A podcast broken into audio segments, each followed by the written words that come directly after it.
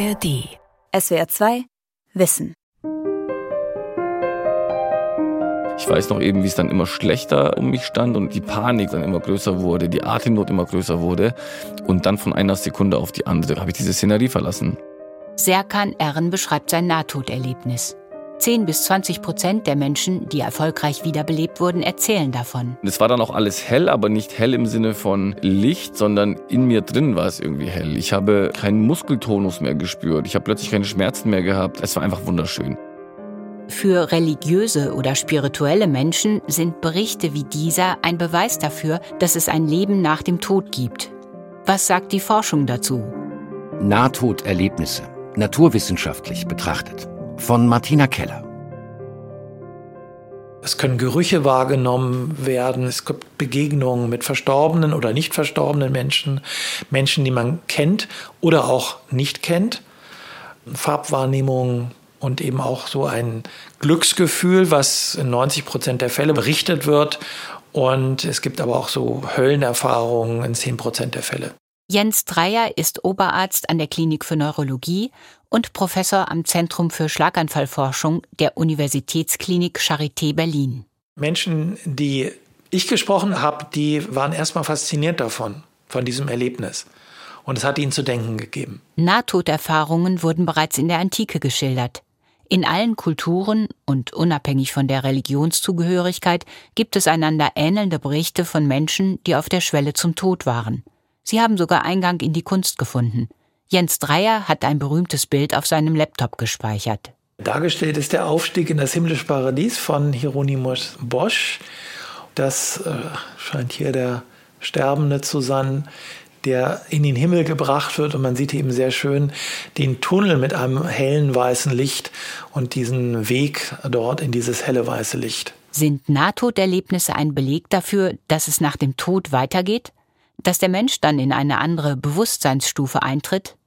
Diese Fragen interessieren nicht nur die Betroffenen selbst, sondern auch Naturwissenschaftler und Mediziner.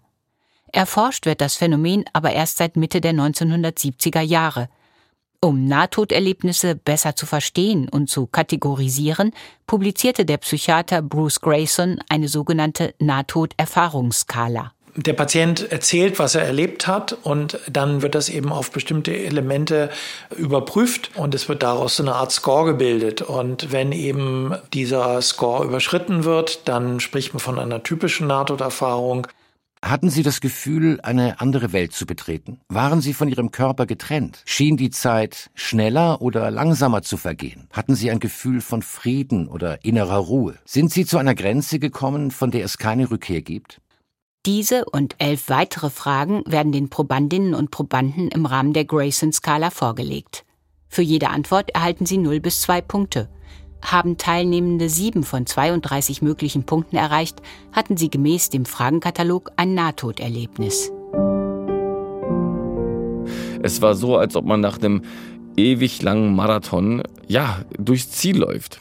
Serkan Erren, der hier von seinem Nahtoderlebnis berichtet, hat früher in Stuttgart als Fitnesstrainer gearbeitet. Ich weiß noch, wie ich gedacht habe, so, hey, ist das dieser schlimme Tod, von dem alle erzählen? So, das ist doch gar nicht schwarz und schlimm und schrecklich. Fachleute sind uneins, welche Bedeutung Nahtoderlebnisse haben. Manche vermuten, dass es sich um eine Vorahnung auf das Jenseits handelt. Andere gehen davon aus, dass Nahtoderlebnisse Produkte des Gehirns sind, ähnlich vielleicht wie eine Halluzination oder ein Drogenrausch. Was geschieht im Gehirn, wenn der Körper seine Funktion einstellt? Der Neurologe Jens Dreier forscht seit Jahrzehnten zur Entstehung und Therapie von Schlaganfällen und hat in diesem Zusammenhang auch Messungen im Gehirn von Sterbenden aufgezeichnet. So eine typische Konstellation, wenn man jetzt auch über den Sterbevorgang spricht, ist, dass das Herz häufig gar nicht plötzlich aufhört zu schlagen, sondern dass es auch ein langsamerer Prozess ist. Sozusagen die Herzaktion reicht nicht mehr aus, um eine adäquate Versorgung herzustellen. Und dann geht halt der Sauerstoff runter. Wird deshalb das Gehirn etwa sieben Sekunden lang nicht ausreichend mit Sauerstoff versorgt, verliert der Mensch das Bewusstsein. Die Hirnaktivität kann in dieser Phase aber noch leicht zunehmen. Die Zeitdauer, die ähm, da noch Aktivität vorhanden ist, die variiert. Aber jetzt sagen wir mal, wenn wirklich ein schwerer Sauerstoffmangel vorliegt, dann wird die Aktivität nach ungefähr 40 Sekunden verschwunden sein. Also das wäre dann schon die Nulllinie sozusagen. Gemeint ist die Nulllinie im Elektroenzephalogramm, kurz EEG, eine Abbildung der durch Elektroden gemessenen elektrischen Aktivität im Gehirn. Das ist aber eben nicht das Ende. Dann dauert das nochmal eine gewisse Weile, in der die Nervenzellen weiter in einem polarisierten Zustand sind, aber sehr stark gehemmt sind. Die Nervenzellen im Gehirn sind Miniaturbatterien und funktionieren ähnlich wie die Batterien in einer Taschenlampe. Im Ruhezustand sind die Zellen geladen. Wird eine Information übertragen, kommt es zu einer kurzen Entladung, aber die Zellen laden sich im Nu wieder auf. Dreier nennt das Repolarisierung. Dauert der Sauerstoffmangel im Gehirn länger als 60 Sekunden, können die Membranpumpen der Zellen nicht mehr richtig arbeiten. Dann kommt es zu einer andauernden Depolarisierung. Das ist eine Welle, eine große Entladungswelle, die sich so mit drei Millimeter pro Minute etwa über der Hirnrinde oder in der Hirnrinde ausbreitet.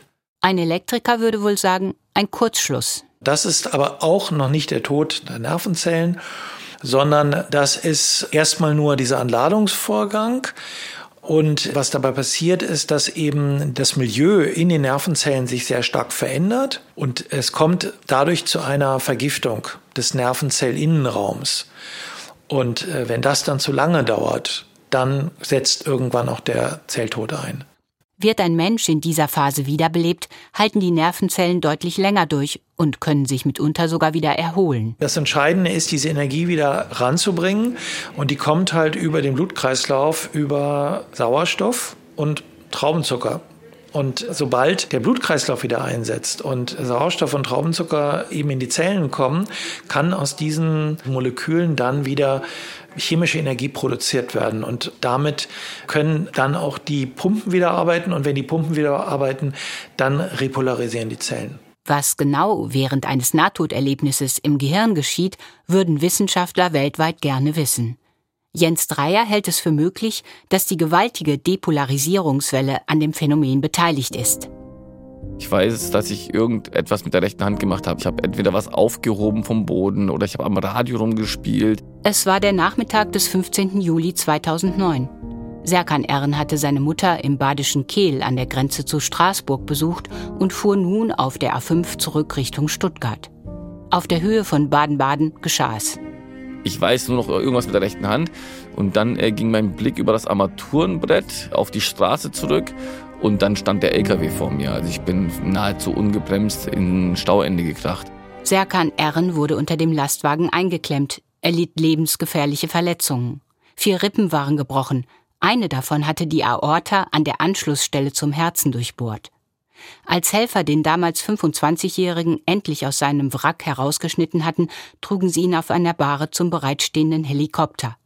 Er war unter Schock, realisierte erst gar nicht, wie es um ihn stand. Und dann ging es aber sehr, sehr schnell. Dann ähm, hatte ich wahnsinnig große Schmerzen überall. Ich habe Atemnot gehabt. Es hat nach verbrannter Haut gerochen. Also ich habe dann auch langsam irgendwann mal gemerkt, dass es jetzt zu Ende geht. Und dann im Helikopter ist es dann passiert, also diese Nahtoderfahrung, die ich dann erlebt habe. An eines erinnert sich Serkan R. noch genau. Dass ich im Hintergrund die Ärzte gehört habe, also die, die in dem Helikopter saßen und gesagt haben, hey, der geht heute nicht, das schaffen wir. Die haben sich gegenseitig motiviert. Und das habe ich aber ganz, ganz leise im Hintergrund gehört. Also wirklich ganz, ganz weit weg. Und ich weiß noch, wie sauer ich auf diese Menschen war. Ich dachte so, hey, ihr habt ja keine Ahnung. Ihr denkt, ihr macht mir einen Gefallen, aber lasst mich bloß in Du. Hier geht's mir wesentlich besser. Neurologen vermuten hinter der Nahtoderfahrung ein Feuerwerk der Nervenzellen des untergehenden Gehirns. Auch der kürzlich verstorbene Hirnforscher Gerhard Roth teilte diese Annahme. Er hatte selbst als junger Mann ein Nahtoderlebnis. In der neurologischen Forschung allerdings sind Nahtoderlebnisse eher ein Nischenthema. Neurologen erforschen Krankheitsbilder, die mit Wahrnehmungs- oder Bewusstseinsveränderungen einhergehen, die Nahtoderlebnissen in manchem ähneln, etwa Narkolepsie, Migräneaura oder Epilepsie. Hinzu kommt, es ist praktisch und ethisch schwierig, an Patienten, die gerade reanimiert werden, Messungen vorzunehmen. Dennoch hat ein internationales Team von Forschenden diesen Schritt gewagt. Nobody had ever done anything like this before. Niemand hat so etwas schon mal vorher gemacht, weil die Leute im Allgemeinen denken, es ist unmöglich, Messungen des Gehirns während eines Notfalls zu bekommen, wenn um das Leben von Menschen gekämpft wird. Der britische Medizinprofessor Sam Parnier leitet ein Labor für Intensivmedizin und Reanimationsforschung an der New York University in Manhattan. Den Preprint seiner aufwendigen Studie veröffentlichte er im November 2022. Viele internationale Medien, auch deutsche, berichteten. In the first phase, we in der ersten Phase haben wir eine Methode entwickelt, um den Sauerstoffgehalt im Gehirn zu messen. Wir haben ein System entwickelt, bei dem Forscher im Notfallraum sein konnten, ohne die Reanimationsversuche zu stören. Die zweite Phase war, dies zu kombinieren mit einem tragbaren EEG-Monitor, der Hirnwellen an der Oberfläche misst, und dann zu sehen, ob der Sauerstoff, den wir ins Gehirn bringen, ausreicht, das EEG wiederherzustellen. 25 Kliniken, vornehmlich aus den USA und Großbritannien, haben an der von Parnia konzipierten Studie teilgenommen.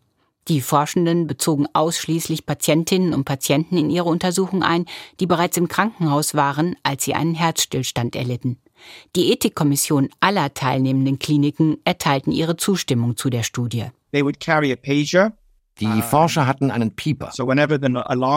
Und immer wenn es im Krankenhaus Alarm gab, weil jemand einen Herzstillstand hatte, ist zur selben Zeit, wie die Ärzte und Krankenschwestern, die das Leben einer Person zu retten versuchten, auch unser also Forscherteam losgelaufen.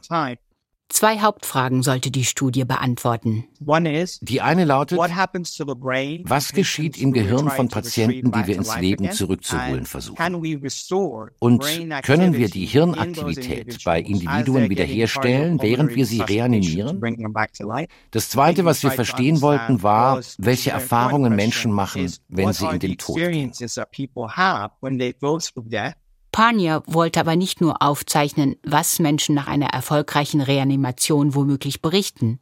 Es ging ihm auch darum zu zeigen, dass die scheinbar Bewusstlosen noch äußere Reize wahrnehmen und verarbeiten können, dass also die berichteten Erlebnisse nicht reines Kopfkino sind. Wir haben ein Tablet entwickelt, das visuelle und akustische Reize übertragen kann. Und wenn wir zu einem Herzstillstand kamen, haben wir die App aktiviert. Wir haben das Tablet an einer Stelle über dem Kopf befestigt, sodass es nicht im Weg ist. Dann wurde das Gerät über Bluetooth-Kopfhörer verbunden.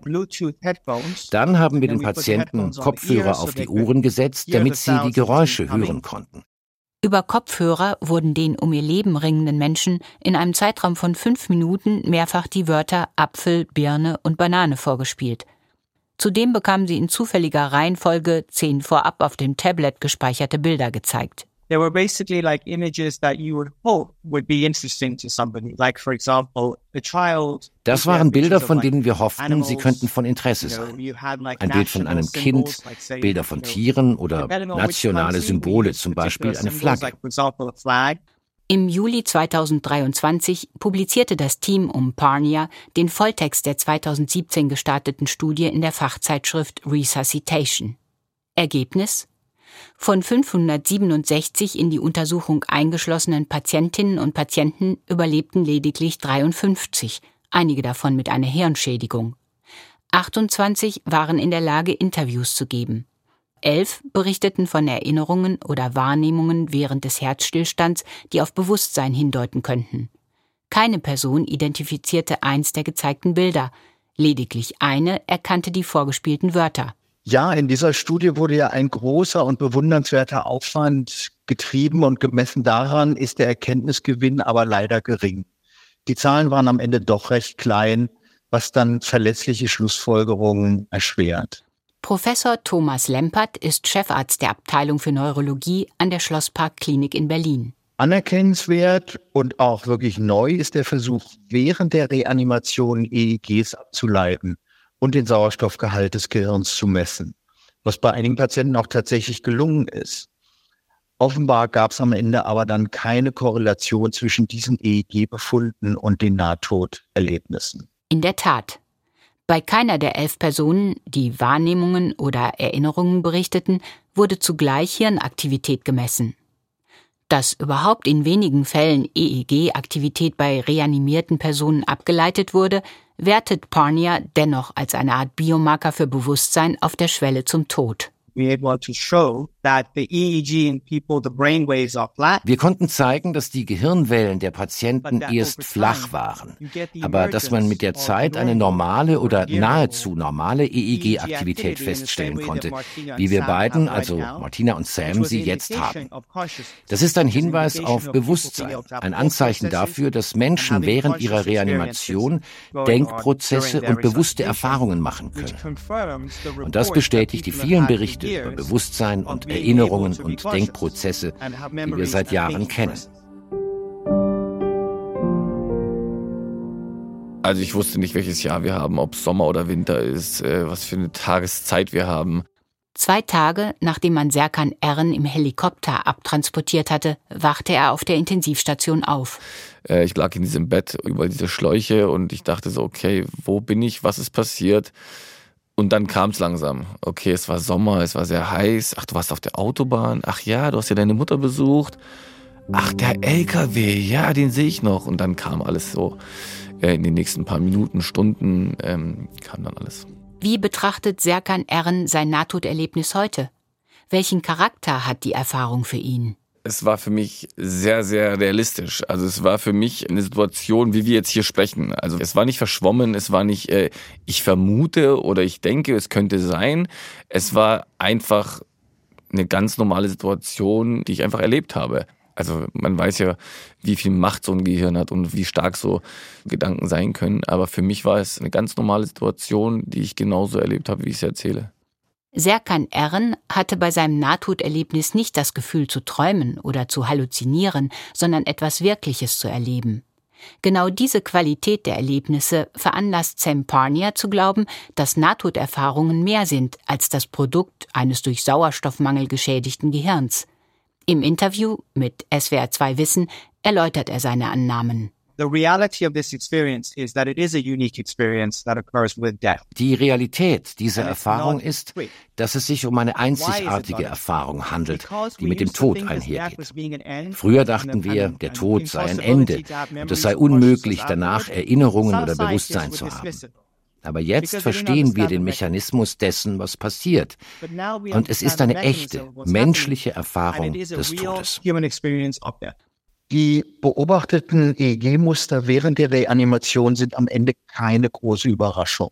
Man kennt sie von anderen Sauerstoffmangelzuständen des Gehirns, zum Beispiel Kreislaufohnmachten oder von Patienten, die nach einer Reanimation untersucht wurden. Thomas Lempert teilt Parniers Schlussfolgerungen nicht. Die berichteten EEG-Muster seien kein Beleg für das Vorhandensein von Bewusstsein. Überhaupt impliziere dieser Begriff, dass externe Reize wahrgenommen und verarbeitet werden können, was in der Studie gerade nicht der Fall war. Dass Parnia Nahtoderlebnisse für Berichte aus dem Jenseits hält, ist für den Neurologen eine Glaubensüberzeugung, nicht Wissenschaft. Und dennoch. Alles in allem finde ich die Vorstellung tröstlich, dass angenehm getönte Erlebnisse uns das Sterben möglicherweise erleichtern. Ich sehe sie eher als Aktivitäten des sterbenden Gehirns an und nicht als Gelegenheit, dem lieben Gott, so es ihn gibt, in die Karten zu gucken. Sam Parnia macht nicht nur seit Jahren mit seiner Forschung zu Nahtoderfahrungen Schlagzeilen. Er kritisiert auch, dass die Notfallmedizin auf dem Stand von vor 60 Jahren verharren würde und wird nicht müde zu fordern, dass Patientinnen und Patienten länger wiederbelebt werden müssten.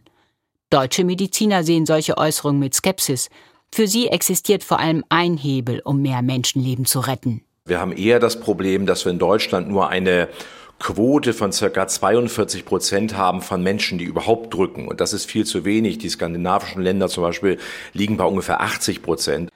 Professor Stefan Kluge ist Chefarzt an der Klinik für Intensivmedizin des Universitätsklinikums Hamburg-Eppendorf. Wir müssen mehr Menschen anleiten, vom Schüler bis hin zum älteren Erwachsenen, die auch wirklich bereit sind zu drücken. Und dass jemand da Schaden erleidet, das gibt es eigentlich nicht. Selbst wenn jemand dann eine Rippenfraktur hat, einen Rippenbruch durch diese Wiederbelebung, dann ist der Benefit natürlich viel höher als dieser potenzielle Schaden. Man sollte da nicht lange diskutieren und im Zweifelsfall dann einfach durchdrücken, bis dann auch der Profi kommt, die Notärztin oder der Notarzt. Selbst Profis müssen die Technik der Reanimation immer wieder üben. Deshalb werden neue Ärzte an der Hamburger Klinik für Intensivmedizin zu Beginn ihrer Tätigkeit in der Wiederbelebung geschult. Wie viele, wie viele Leute seid ihr? Sieben oder acht, glaube ich. Also wir brauchen immer Zweierteams, dann wären vier ja ideal. Oberarzt Dr. Tim Hadel leitet den Reanimationsworkshop. Hallo erstmal. Ähm, heute als Abschluss eurer Einarbeitungswoche geht es nochmal um die kardiopulmonale Reanimation. Kardiopulmonale Reanimation bedeutet Herzdruckmassage mit Atemspende. Das Grundprinzip jeder Wiederbelebung. Für Laien wie für Profis. Worauf beziehe ich mich? Der ganze Vortrag fußt auf den aktuell gültigen Leitlinien, die ihr hoffentlich alle schon mal gesehen habt und kennt. 30 Mal auf den Brustkorb in Höhe des Herzens drücken, dann zwei Atemspenden, lautet die aktuelle Empfehlung, die der Deutsche Rat für Wiederbelebung herausgegeben hat. Kommen wir zu unseren praktischen Übungen. Dazu brauche ich euch. Kommt mal bitte nach vorne und gerne Zweierteams bilden. Hadel lässt die Herzdruckmassage an drei Puppen der Marke Little Ann trainieren, die nur aus einem Oberkörpertorso bestehen. Der Arzt hat sie an eine App angeschlossen, die zum Beispiel registriert, ob die Notfallhelfer tief und schnell genug drücken. Legt gerne einfach mal los. Also 30 zu 2 und los geht's. Wunderbar. Okay. Little N1 war eben schnell. Jetzt bist du genau richtig. Super. Super, sehr schön. Das Ziel sind rund 100 Kompressionen pro Minute. Der Rhythmus des Songs Stayin' Alive von den Bee Gees. Du bist am oberen Bereich der Geschwindigkeit, aber gut, alles gut. Du entlastest schön, das machst du super. So ist super, genau so. Schön. Die Herzdruckmassage ist extrem anstrengend. Selbst geübte Personen schaffen es kaum, in der richtigen Frequenz neun Minuten durchzuhalten. So lange dauert es im Schnitt, bis der Rettungswagen kommt. Aber aufhören ist keine Option. Der Kreislauf ist ja auch mit 20 Kompressionen gesichert. Das ist halt nicht gut. Und deswegen ist es aber so, so wichtig, dass halt alle Leute in der Bevölkerung das können. Und deswegen ist es halt auch so wichtig, dass niemand einfach weitergeht, wenn da jemand am Boden liegt, sondern dass dann halt mehrere Leute dahin kommen. Man kann immer helfen. Und wenn man halt nur das Drücken mal für zwei Minuten macht, damit jemand anders mal kurz Luft holen kann, das ist schon viel wert. Früher galt ein Mensch als tot, wenn sein Herz zu schlagen aufgehört hatte. Seit die Notfallmedizin Techniken entwickelt hat, solche Patienten ins Leben zurückzuholen, steigt auch die Zahl derer, die von Nahtoderlebnissen berichten können. Dennoch steht das Phänomen für Neurologen nicht im Fokus der Forschung. Experten wie Jens Dreier von der Berliner Charité interessieren sich in erster Linie dafür, wie sie ihre Therapien verbessern und mehr Leben retten können. Die Erkenntnisse, die sie bei ihren Untersuchungen gewinnen, können dann allerdings auch für die Erklärung von Nahtoderlebnissen bedeutsam werden etwa die Messungen von Dreier zu Depolarisationswellen beim Menschen. Im Tierexperiment entdeckt worden sind diese Wellen in den 40er Jahren des 20. Jahrhunderts. Und es ist damals schon postuliert worden, es müsste bei Menschen auch stattfinden. Und es ist aber im Oberflächen-EEG, also nur sehr, sehr schwer zu identifizieren. Und eigentlich erst mit Einführung von sogenannten invasiven Messungen im Rahmen der Diagnostik und Behandlung von Epilepsien sind halt auch Methoden entwickelt worden, wo man auf der Hirnoberfläche ableiten kann. Jens Dreier und sein Team waren die ersten, die eine Depolarisationswelle bei Menschen mit einer bestimmten Form der Hirnblutung nachgewiesen haben. Eine typische Komplikation dieses Krankheitsbildes ist ein zweiter Schlaganfall, etwa sieben Tage nach dem ersten Ereignis. Da die Betroffenen oft im Koma liegen, hatten die Ärzte lange Zeit keine Chance zu erkennen, dass sich ein zweiter Schlaganfall entwickelte. Mit Hilfe solcher Messungen kann man dann sehen, okay, jetzt kommen diese Wellen, jetzt entwickelt der Patient offensichtlich einen Schlaganfall und dann hat man die Chance zu intervenieren. Die Forscher perfektionierten ihr Messverfahren und führten dann eine große klinische Studie durch, die sogenannte Discharge-Studie, die 2022 publiziert wurde. Mit ihr konnten sie bei einer großen Anzahl von Patienten nachweisen, dass man diese Wellen verwenden kann, um Schlaganfälle zu entdecken. Und noch etwas ergab die Studie. Das sind ja schwerkranke Patienten, die auch eine hohe Sterblichkeit haben. Und einige der Patienten sind auch verstorben. Und bei den Patienten, die verstorben sind, sind eben auch Aufzeichnungen erfolgt, teilweise.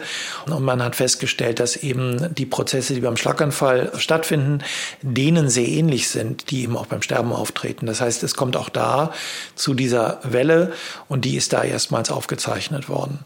Jens Dreier zeigt eine Aufzeichnung einer solchen Welle auf seinem Laptop. Also hier sieht man einen sich entwickelnden Schlaganfall. Hier, das ist praktisch die Hirnaktivität an drei verschiedenen Orten. Die sind jeweils ein Zentimeter auseinander. Das ist der Hirnsauerstoff. Dreier zeigt auf eine grün-gelbe Kurve. Und hier sieht man jetzt so eine Welle. Und die führt dazu, dass die Hirnaktivität auch abnimmt. Und man sieht auch, wenn die Welle stattfindet, dass der Sauerstoff dann hier abfällt. Die erste Welle ist in ihrer Auswirkung noch begrenzt. Dann sieht man diesen massiven Sauerstoffabfall mit dem Auftreten dieser Welle, weil die Welle eben selber auch zu einer Verengung der Gefäße führen kann und dann selber zum Schlaganfall führen kann. Und das ist dann nicht mehr reversibel. Aber wie kommt Jens Dreier zu der Annahme, dass die gewaltige Entladung etwas mit Nahtoderlebnissen zu tun haben könnte? Was speziell die Welle angeht, denke ich, es gibt halt auch die Berichte, dass es dieses helle Licht gibt. Und ähm, das könnte zum Beispiel mit der Front der Welle was zu tun haben, weil da eben doch nochmal so eine Erregung äh, stattfindet. Aber auch alles Spekulation. Selbst wenn die Forschung von Jens Dreier ursprünglich nicht Nahtoderlebnissen galt, hält er das Phänomen doch für spannend und relevant. Ich finde es angenehm, dass es überwiegend als positiv berichtet wird und ähm, erforschenswert, es wird erforscht und es ist ja auch so, dass es für Menschen Bedeutung hat. Äh, also erstmal Reanimationssituation ist ja natürlich für Menschen was sehr beeindruckendes. Und wenn äh, der Mensch dann das Gefühl hat, er kann da nicht drüber reden, was er da erlebt hat, dann ist das auch nicht gut. Niemand sollte es schwer haben, über sein Nahtoderlebnis zu sprechen, sagt Dreier. Es sei wichtig, die Betroffenen ernst zu nehmen und ihnen zuzuhören. Ich glaube nicht an eine tiefere Bedeutung des Phänomens. Ich denke, es ist ein Phänomen unseres Gehirns, was auftreten kann, was interessant ist, was auch etwas mit uns macht und berichtenswert ist. Ich denke, wenn man davon betroffen ist, wird man sich automatisch Gedanken machen, welche Bedeutung hat das vielleicht für mich. Aber ich würde es auch nicht überinterpretieren. Ja, es war dann tatsächlich wie äh, in einem schlechten Film.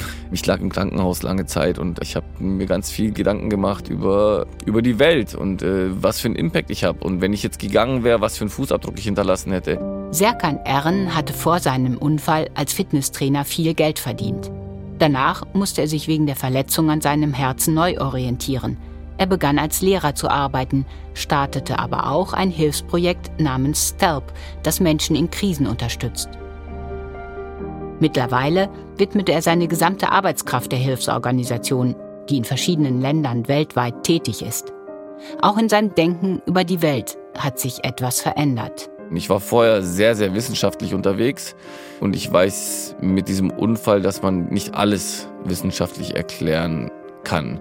Also früher war ich einfach, wenn du es mir nicht beweisen kannst, dann gibt es es nicht. Also von diesem rein wissenschaftlichen Gedanken bin ich eben so ein bisschen, bisschen zumindest abgerückt. SWR 2 Wissen. Nahtoderlebnisse naturwissenschaftlich betrachtet. Autorin und Sprecherin Martina Keller. Redaktion Sonja Striegel. Und hier haben wir noch einen Podcast-Tipp für euch. Wie wir ticken. Wie wir ticken. Wie wir ticken. Euer Psychologie-Podcast. Große Gefühle und kleine Abenteuer, Liebe und die Kunst, sich zu streiten. Wie kann Versöhnung gelingen? Was macht Frauenfreundschaften aus? Was hilft gegen das ewige Aufschieben? Solche Fragen beantwortet der neue Psychologie-Podcast der beiden Podcast-Champions Radio Wissen und SWR2 Wissen. Lebensnah und wissenschaftlich fundiert nimmt euch unser Podcast Wie wir ticken mit in die Welt der Psychologie. Wir fragen, wie Gefühle, Gedanken und Verhaltensweisen entstehen und warum. Wir reden über Sehnsüchte und Süchte, wir klären auf über psychische Erkrankungen, gehen zurück in die Kindheit und wir sagen, wie ihr euch und andere besser verstehen könnt. Wie wir ticken, euer Psychologie-Podcast von Radiowissen und SWR2 Wissen. Alle Folgen findet ihr in der ARD Audiothek. SWR 2 Wissen. Alle Folgen in der ARD Audiothek. Manuskripte und weitere Informationen unter swr2wissen.de.